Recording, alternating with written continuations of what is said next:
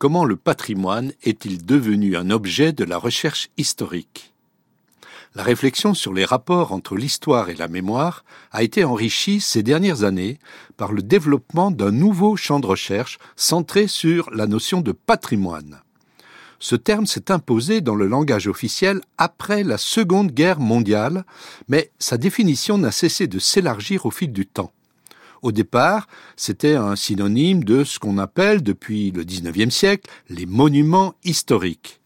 En 1830, l'une des premières décisions de François Guizot, ministre de l'Intérieur de Louis-Philippe, fut de créer le poste d'inspecteur général des monuments historiques, fonction qui existe toujours aujourd'hui. Son rôle était de constater l'existence et faire la description critique des édifices qui méritaient l'attention de l'archéologue, mais aussi de veiller à la conservation de ces édifices. En 1962, André Malraux, le ministre des Affaires culturelles du général de Gaulle, fit adopter une loi, toujours en vigueur, qui élargit cette politique de protection des monuments nationaux en l'étendant aux vieux quartiers menacés par le brutal développement de l'urbanisation. C'est à ce moment-là que sont nés ce qu'on appelle les secteurs sauvegardés, définis comme des ensembles urbains historiques ayant conservé leur caractère, le plus souvent au centre des villes. À partir des années 1980, l'engouement des États pour le patrimoine a été décuplé.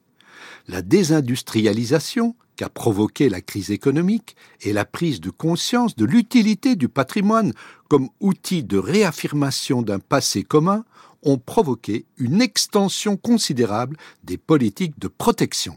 Alors qu'au départ, il s'agissait surtout de protéger et de valoriser des édifices ou des sites, la notion de patrimoine immatériel a fini par s'imposer au point qu'en 2003, cette nouvelle définition a été officialisée dans une convention adoptée par l'UNESCO.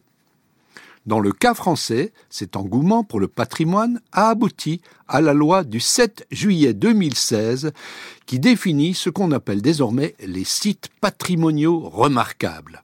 Il s'agit des villes, villages ou quartiers dont la conservation, la restauration, la réhabilitation ou la mise en valeur présente, au point de vue historique, architectural, archéologique, artistique ou paysager, un intérêt public. Aujourd'hui, il existe plus de 940 sites qui bénéficient de ce label. Les chercheurs en sciences sociales qui travaillent sur cette question s'intéressent tout particulièrement aujourd'hui à ce qu'ils appellent le processus de patrimonialisation. Il s'agit, entre autres, de mettre en lumière les arguments que les acteurs qui défendent leur patrimoine mettent en avant pour justifier leurs revendications. Dans les années 1980-90, les discours critiques sur le patrimoine étaient en phase avec les mouvements qui dénonçaient les inégalités culturelles fondées sur des critères de classe. Aujourd'hui, ces revendications sont dominées par une perspective que l'on peut qualifier de post-coloniale. Le but est d'encourager des politiques permettant de désoccidentaliser la mémoire collective en valorisant le patrimoine des communautés ou des minorités qui avaient été oubliées jusqu'ici.